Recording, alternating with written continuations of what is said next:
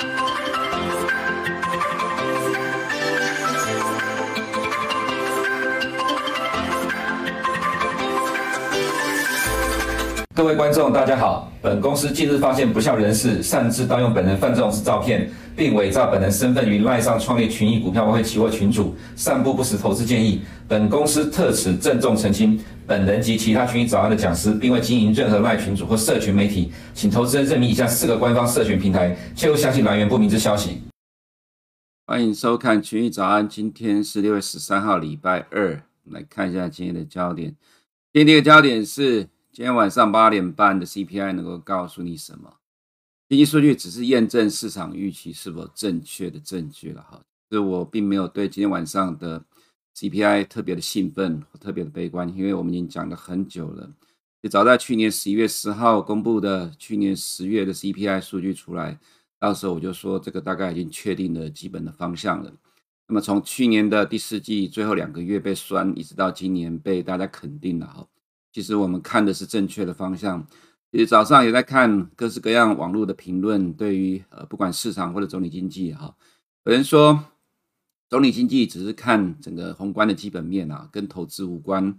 呃，其实这个讲法是错的了哈。端看你能不能找到正确的总体经济的数据，还有了解美国金融市场投资人关注的真正总体经济数据的焦点是什么。就如同在二零二一年的时候，Fed 一直说美国的通膨上升是短暂的，一直到二零二一年十一月十八号，呃，美国拜美国总统拜登确认提名 Powell 担任呃这一任的 Fed 主席。那么当时候的拜登呃，当时候的 Powell 说会呃全力的压制美国的通货膨胀，一直到了二零二二年的一月五号公布，当时候十二月的 FOMC 会议记录跟市场预期的不一样，市场预期今呃二零二二年的。六九十二月会有三息三次的升息，但是呃会议记录出来之后，告诉你可能不会在六月，而是提前在三月就会升息，而且升息不是只有三次而已。就说二零二二年第一次的呃，就二零二二年的崩盘，二零二二年的崩盘呢是很多人呃面临的第一次的空头市场，所以不知所措。所以我相信可能在去年二零二二年，很多人开始学习了总经之路，觉得总经才是真正最重要的关键。是的，的确是。因为美国金融市场的确就是由总经在主导整个大方向，可是如果你抓错了，呃，错了总经方向的话，自然今年以来的这一波的美国市场的热络跟你无缘了哈。所以为什么会说今天晚上的 C CPI 能够告诉你什么？因为其实早就在我们的节目中，呃，就经常在提这样一个情况了。而今天晚上的 CPI 数据，不要讲的是它已经反映在了今天凌晨收盘的美国金融市场了啦。甚至呃，未来一整年的 CPI 的预期，市场都会逐月逐步的去反映。你要看的是今天晚上的 CPI 所呈现出来是什么情况。当然，看经济数据只是来验证市场预期是否正确的证据。这市场预期指的是说，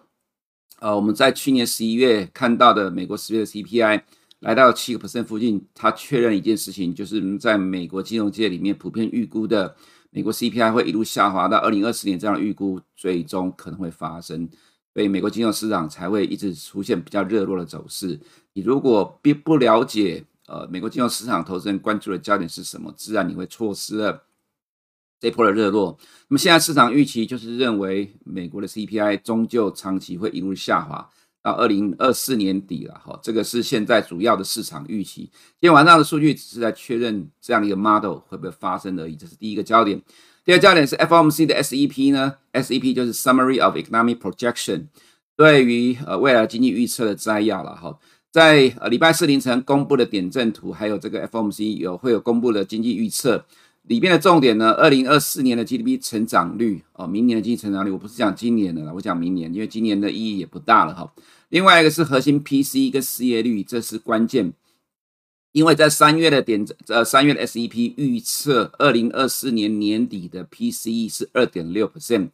呃，这其实我们之前在节目中有提到说，FOM 就是说 Fed 自己预估的目标，长期的呃。通膨目标也是会在明年降到二点六，那接近它的通膨目标二点零，所以 Fed 自己都认为美国的通膨长期是下滑的，你又何必担心呢？再来就是呢，更重要的关键就是点阵图里面预估的二零二四跟二零二五的利率才是真正的关键的。哈，我常在说起二零二三不重要了啦，基本上都是看下一个年度的。更何况现在市场普遍都认为七月可能会升息，所以即使点阵图里面二零二三年的中年利率从现在的五点零到五点二五上升到五点五，呃五点二五到五点五，我可以告诉你，那个其实影响也不大了，因为市场早就已经 price in 了。真正的关键在于二零二四的中点利率预估跟二零二五的中点利率预估能不能较前一年的下滑。从二零二二年的六月点阵图出来之后，二零二四年就比前一年的终点下滑，二零二五也叫前年比较也比前年终点下滑，就一直是维持这样的预估了。所以，为什么市场会一直存在的降息预期，并不是市场的幻想，而是 Fed 自己去营造出来这样的结果。如果 Fed 自己在二零二四年的 S C P 都预估核心通膨会降到二点六 percent，那么为什么二零二四年不会预估会降息呢？这所以我们要讲的重点在于，重点在二零二四跟二零二五的重点利率预估，我个人觉得不会改变的啦，它会比二零二三的终点利率还要低，二零二五会比二零二四还要来得低。如果是这样子的话，那么最后就回到上个礼拜五我在节目中所提到，这个礼拜有三件大事：CPI 加 FOMC 加事务日。那么从 CPI 跟 FOMC 的基调上来讲，它是比较偏鸽的。那事务日有可能会变成，就是说要结算的因素会有比较大的波动。那么在两个基调是比较偏鸽的情况之下，好，对于投资人来讲就会比较正面的了哈。来看一下今天的焦点哈，这是今天晚上公布的 CPI 的年增率哈。那么整体的 CPI 预期是四点一，前期是四点九，核心的预期是五点二，前期是五点五。那么另外一个是呃月增率的部分哈，整体这个呃月增率的部分，明目的从零点二再降到零点一，预期是零点四，这原因是因为油价的大跌。你可以看今天早上凌晨的油价又重挫了四个 percent。现在是六月中，如果到六月底都还维持这样情况的话，那么六月的 CPI 降的幅度会更大。核心的 CPI 预期是零点四，前期是零点四。花旗的策略是说，市场可能低估了通膨率回落的幅度，它指的是月增率的部分了哈。另外，我们看到这是原油，今天早上重出了四点三五 percent，这是去年的第二季的原油，所以呃，CPI 在五月、六月降的幅度会很大。另外，这个是我们讲了好多天的 Market Implied CPI from Traded Inflation Swap，这个是五月的 CPI 预估是四点零七哈，那你看到 Bloomberg 上面的调查是四点一个 percent，跟这个预期的差不多一样。在网络上也看到有人在讲说，看到 Cleveland 的预估。因为 CPI 降到了三点二，是什么原因会这呃造成这么大的降幅？你去看一下这里面的哈，它预估的六月的 CPI 是三点一五，跟 Cleveland 的预估的其实差不多一样，所以这不是 surprise。未来的十二个月的预估到明年中，呃，明年五月是二点一个 percent，这个都已经呃是都被市场考虑在里面的。所以我为什么会第一个焦点说 C 呃经济数据只是来验证市场预期是否正确？随着每月公布的经济数据，只要符合市场预期或跟市场预期没有差太多的话，它对市场基本上金融市场就是正面的，因为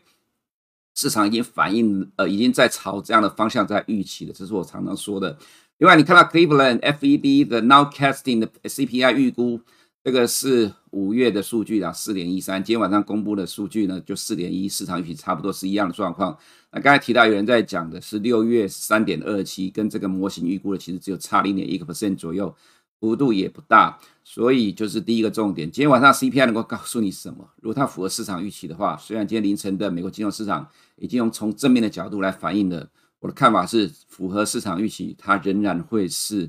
正面的回应，我还是强调哈，美国金融市场已经发展了超过了一百年，这个市场有各式各样的金融工具在预测未来的发展，你必须去找出这些 model 市场交易出来的结果是什么。那么接接下来公布的经济数据就是来验证市场的预期到底是对的还是错的。所以你不要一直在看过去的呃经济总体经济数据，那其实没什么太大作用，或者选择错误的总体经济数据，就像很多人在预期。今年的下半年会衰退，那市场会崩盘。可是，呃，在去年的四月跟八月的两波的大跌，其实当时市场已经提前预期了今年在下半年会出现经济衰退了。其实这个状况我讲了很多次，但很多人都听不进去。可是，其实对于美国金融市场来讲，永远在反映未来预期，而且反映得很早。那么现在是二零一二零二三年的六月中了啦，哈，其实现在金融市场都在反映二零二四年的。不要不相信呐，哈，市场永远在反映未来的预期。所以，我们看到今天晚上 CPI，只要符合市场预期的话，它对于市场都是正面的，因为它确可以几乎是确认这个 model 呃，在未来三个月到六个月，大致上这个方向上是可行的，是确定的。啊，当然如果说超过市场预期的话，它会对于现在市场已经正在乐观的反应做出比较大的剧烈调整，那当然也是短线，因为这个 model 不会改变太大。那如果说只多出了零点一到零点二个百分点的话，那其实影响就真的不大了了哈。那么再来就是看到点阵图了哈，这是二十三月二十三号的点阵图。当时候预估二零二四年的终点利率是二四点二五，那现在的利率期货是在三点六三五。那么预估二零二五年的话，终点利率是在三点一二五，现在市场预估是在三点七。那没有意外的话，有可能在六月公布的点阵图，这个五点二五的终点会升高到五点五左右。那明年的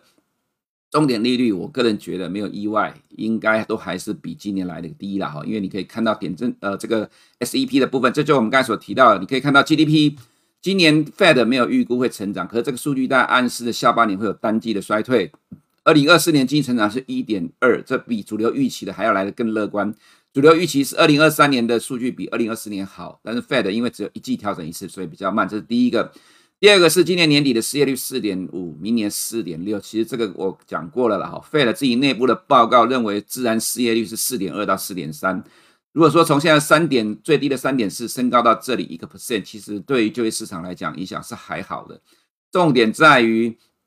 今年底的预估核心 PCE 是三点六，明年是二点六，所以你要看的是明年底的这个数据。如果它维持这个预估没有变的话，那我就很清楚的告诉你，你就要去每个月关注前面所讲到的 CPI 的 model 了哈。所以呃，如果你看到 SEP 里面估计明年的 PC 核心 PC 是二点六。那没有意外，降息预期会越来越强烈。进入明年之后，随着时间进入下半年，那你就不要怪说投资人太乐观了，因为连 Fed 自己都是乐观的，你能说什么呢？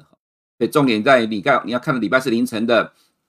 Fed SEP 还有点阵图内容所要呈现出来是什么样的结果了哈。那么另外我们看到这个是呃经济成长率预估啦，有比较新的数据。那当然其实这里面美丽是估估的比较保守一点，明年估负零点一%，但今年都估得很乐观。我要讲的是，即使这样的情况，其实市场正在上修企业获利的情况，这个之前都讲过了哈。我们先看一下十年公债殖率，在昨天突然的在呃晚上八点多之后急拉起来，这是因为英国的公债价格大跌的关系。英国的公十年公债殖率今天凌晨上呃收盘涨了两个 percent 多，但是呃美国十年公债殖率到呃这个英国十二点收盘之后就掉下来了，因为今天晚上公布 CPI，我个人觉得有这个压抑的作用。这是英国的十年公债殖率，昨天的盘中了哈，它到十二点就收盘了，是因为英国央行官员鹰派的讲说还会再升息，所以英国的殖率拉起来，但这影响不了美国的十年公债殖利率走势，因为毕竟 Fed 货币政策才是真正的主导的关键，还有美国的通货膨胀。那么看到昨天晚上 Fed 纽约 Fed 公布的通膨预期一年期的四点一，降到降到近一年多来的新低了哈，这个也是十年公债殖利率下滑的原因之一。不过中期来讲，我们个人觉得，当然通膨预期会从长期的往下掉。那 Fed 的官员也不太可能在短期这三个月之内去改口说要呃变得比较鸽派了哈。只是说，呃，对在升息上面来讲，态度还是会强硬，这是第一个。但是呢，呃，会去观察呃信贷紧缩的影响。所以这里面来讲有歌有鹰，鹰派的会维持鹰派，那鸽派的话不会讲得那么明显。啊，这叫压制通货膨胀的预期。只要通膨未通膨预期未来能够持续下滑的话，Fed 就达到它的目的了。那么本日的焦点哈，你可以看到，在过去两天，上周末跟礼拜一啊，新闻都有报道，我就不再赘述了啦。有很多的美国的券商纷纷翻多了，好，从空头转为多头，这我们就不用再讲了，因为讲什么讲再讲也没有意义了。毕竟我们从去年十一月以来到现在为止，就是比较乐观的了。好，那再来你可以看到，昨天晚上大空头 Mike Wilson 重申，美国企业二零二三获利衰退十六 percent。现在市场预期还能成长两%是错的，因此美股势必大跌。为什么我停下来了？因为他讲的这句话很好笑。重申二零二四非常乐观，美国企业获利会成长二十三%。我要讲的是，从他的这个理由，你就可以断定了哈。Mike Wilson 从来都没有操盘过，他就是策略师，所以才会做出这样的一个建议。我可以很清楚的告诉你，如果是操盘人的话，你跟我讲。今年要衰退十六 percent，但是明年获利要成长二十三 percent。你觉得我是要卖股票还是买股票？当然是买股票，怎么是卖股票？因为这拉回都是买点嘛。可是这个策略师告诉你今年要大衰退，现在市场还没反映的这个大衰退，又告诉你明年要大成长。对长期投资人来讲，任何的拉回都是买点的啦。市场永远在反映未来的预期，更何况他从今年一月就喊今年获利要衰退十六 percent，喊到现在这个数据没有变，我以为会往下修正变成二十 percent、三十 percent，结果没有，就是这个数据。明年的看法也不变。如果现在已经是二零二三年的中年中六月十三号了，市场都在反映二零二四年了，怎么可能现在市场还会去反映今年获利衰退十六 percent？哦，这是盲点了哈。所以我要讲的是，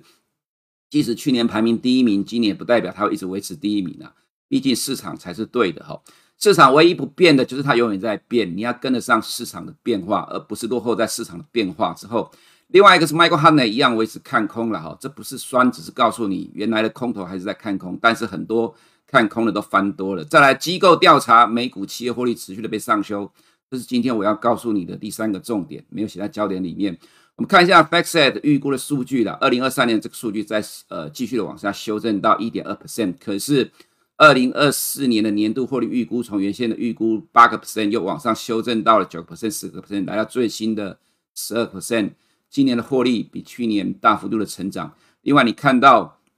呃，IT 的资讯通信大幅的成长十六点三个 percent，你可以看到二零二二零二三年的 IT 是大幅度的衰退。再来看另外 Bloomberg 预估的数据了哈，第二季是单呃衰退幅度七点一 percent，第三季正成长，第四季呃就比较大幅度的成长，到明年第一季，这是在科技产业的获利的预估了。你看到第二呃第一季衰退五点五二 percent，原先市场预估是衰退十五 percent。现在第一季只有衰退五个 percent，第二季，呃，这个下跌的幅度需要呃上修到负零点九九三，第三季恢复成长，第四季明年第一季都大成长，因为基期的因素，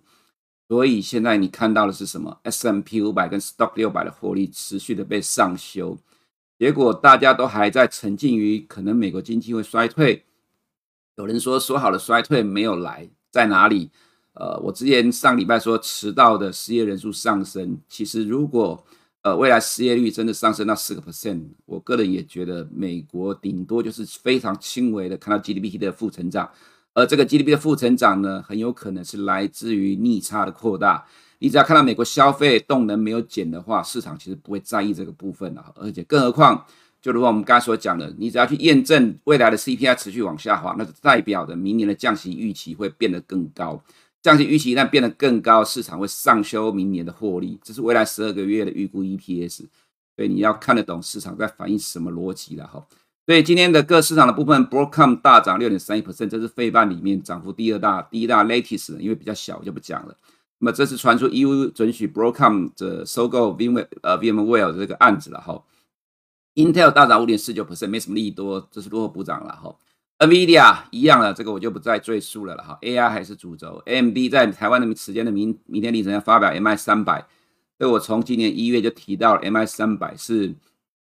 科技半导体业高度关注的焦点了。所以即使 AMD 在今年上半年还没有什么 AI 的晶片，为什么股价能够跟着 NVIDIA 动？就是因为市场看到它的 MI 三百未来可能会超过 NVIDIA 哈，所以呃 AMD 的价这个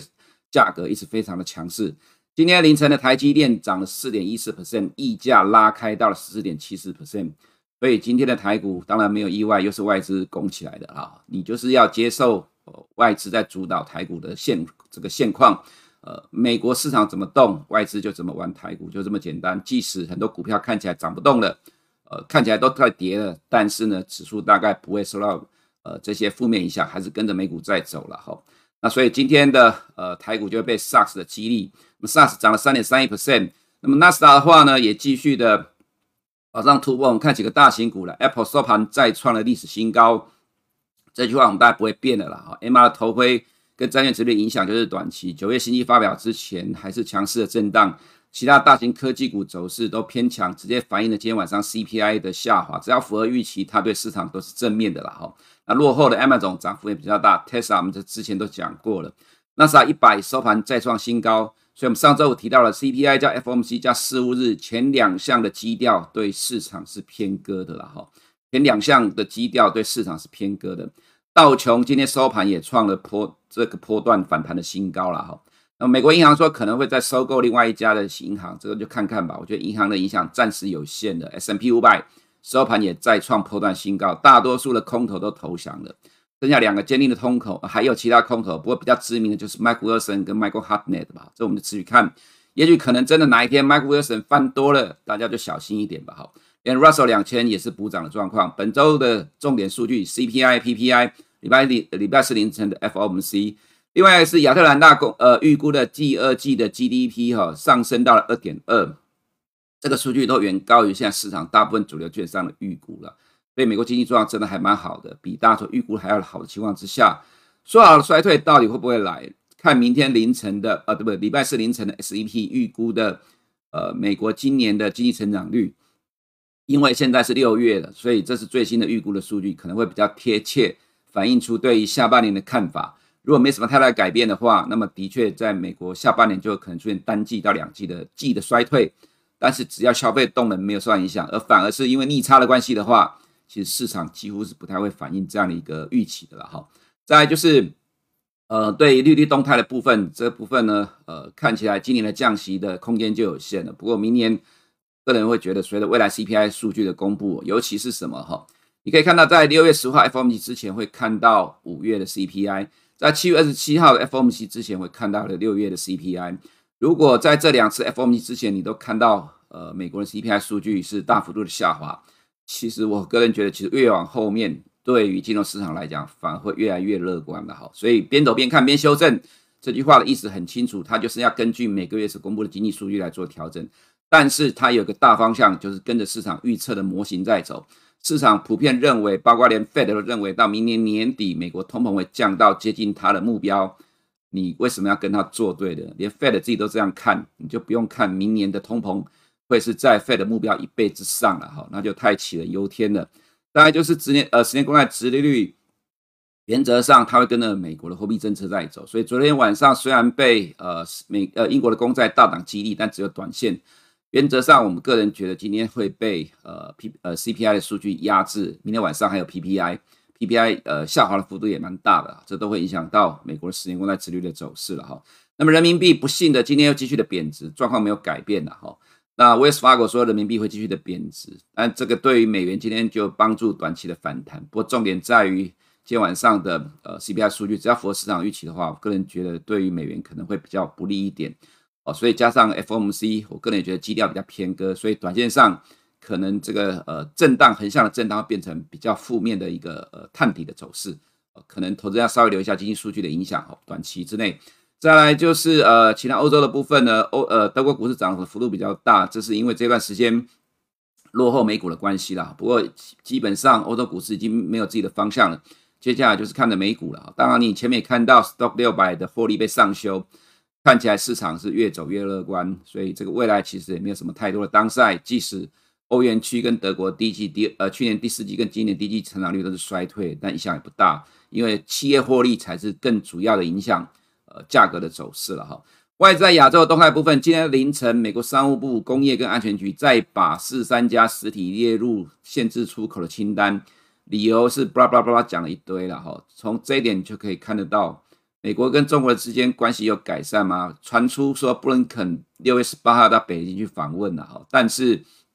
你也可以看到《华尔街日报》提到说，这个访问其实就是布林肯要去中国再探一下两边的状况。如果中国不愿意跟呃美国现在有新的进一步的改善关系的话，那么美国将加大对中国的制裁。所以即使如此，我个人也觉得说，不要因为谁谁谁去哪里就去哪里，就觉得要乐观会有什么。呃，大利多出来，其实现在乌俄战争正在扩大的过程当中，要去期待美中之间两边会有改善，我个人觉得这个有点太乐观了啦哈。所以今天凌晨的美股的大涨，但 ADR 没有什么动，你就可以感受到，其实市场对于中国看起来并没有那么的积极。所以对于呃已经反弹的呃这个港股，我们个人觉得说，你就看看吧。如果你真的很想要、很喜欢这个市场，觉得不看这个市场你很难过，那你就短线的玩一玩吧。那我们个人是比较觉得。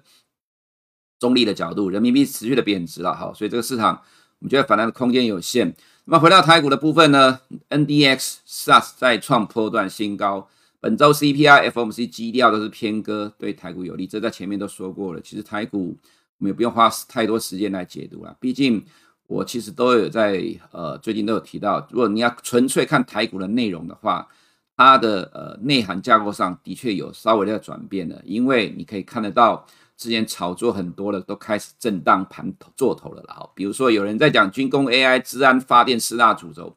我看了一下，在这所谓的四大主轴里面，军工跟治安看起来都已经在逐渐的走弱的一个状况了。那么其实只有 AI 会是最强的，因为它有美国费半的支撑，加上它是一个明确的趋势。台积电呃已经告诉你说，今年的衰退的幅度会缩小到 mid mid single digit，那么比原先预估的衰退幅度还要来得小。要迎接二零二四年呃成长的一年，我其实在今年一月就讲过了啦。哈，其实如果美股一涨的话，一定优先看台积电，因为只有半导体能够提前半年到一年去反映未来的景气的预期。那么 SaaS 的成分股其实又更早，通常在一年之前就提前反映了。经历了二零二三年，你在呃经历了二零二二年一整年的库存修正，你进入二零二三年，如果你真的要看到它能够有比较正面的表现的话，它一定是提前去反映二零二四的获利预估。现在在科技业、半导体业界，大概没有人会看坏二零二四了，因为你现在也只能先以乐观的角度来看，从二零二二年的第二季开始进入库存修正，到今年假设呃第二季就是进行了一年的库存修正，如果库存修正到上半年呃这一年来都没有结束的话，那么就是今年的第三、第四季还要库存修正，将近一年半的库存修正时间是在历史上也是比较少见的，所以基本上现在这个时间点不会有人去预估二零二四年会比今年更糟的。那么这个情况之下呢，自然就会支撑的价格，呃，当然就再加上 AI 这个利多的话，所以我才会说市场永远在反映未来的预期。如果你永远看过去的总体经济数据跟错误的预测，自然这一波来讲，呃，这一波全球市场的乐观，你一直拿错误的数据来解读，你就会真的觉得怎么会这样子？其实并不是怎么会这样子，而是它本来就该这样子了，哈，因为。市场这个历史，呃，就是在这么多年循环里面，这是不断的在上演。只要你经历过或者没经历过的，你看群益早安，你就能够知道为什么会有这种状况发生的。以上是我们今天群益早安内容，我们明天见。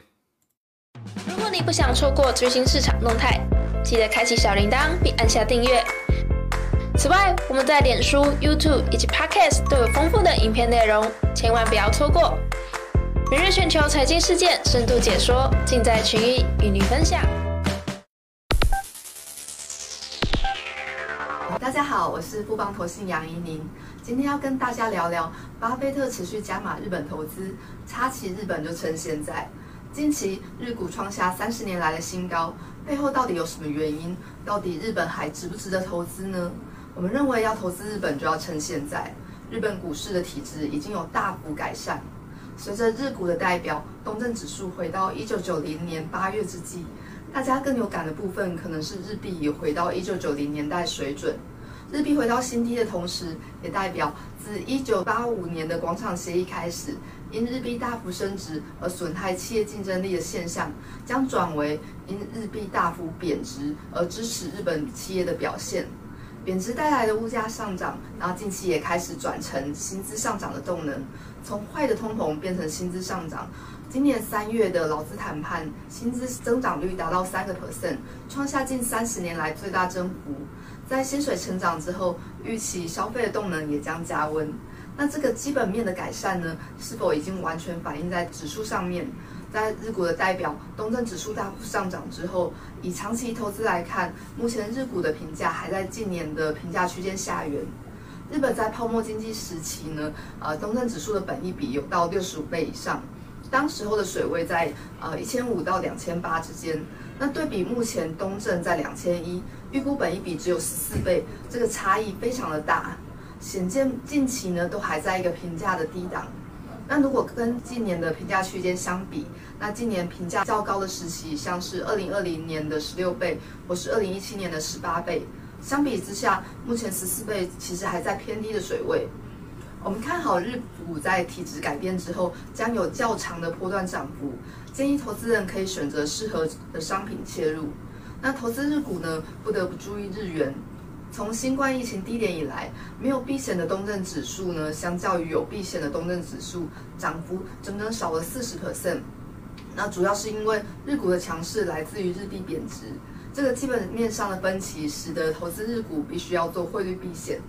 股神巴菲特投资日股，其实也有做汇率避险哦，用八日元债去买日股，避开日元贬值的风险。总结一下今天的报告，随着日股的体质大幅改善，目前呃日股以长线观点来看仍相对便宜，且这个被市场忽视已久、资金回补的趋势呢，是很值得期待的。建议大家纳入长期投资的观察名单，以定期定额或是择机布局的方式切入日本股市。以上是近期的市场看法，谢谢大家。投资一定有风险，基金投资有赚有赔，申购前应详阅公开说明书。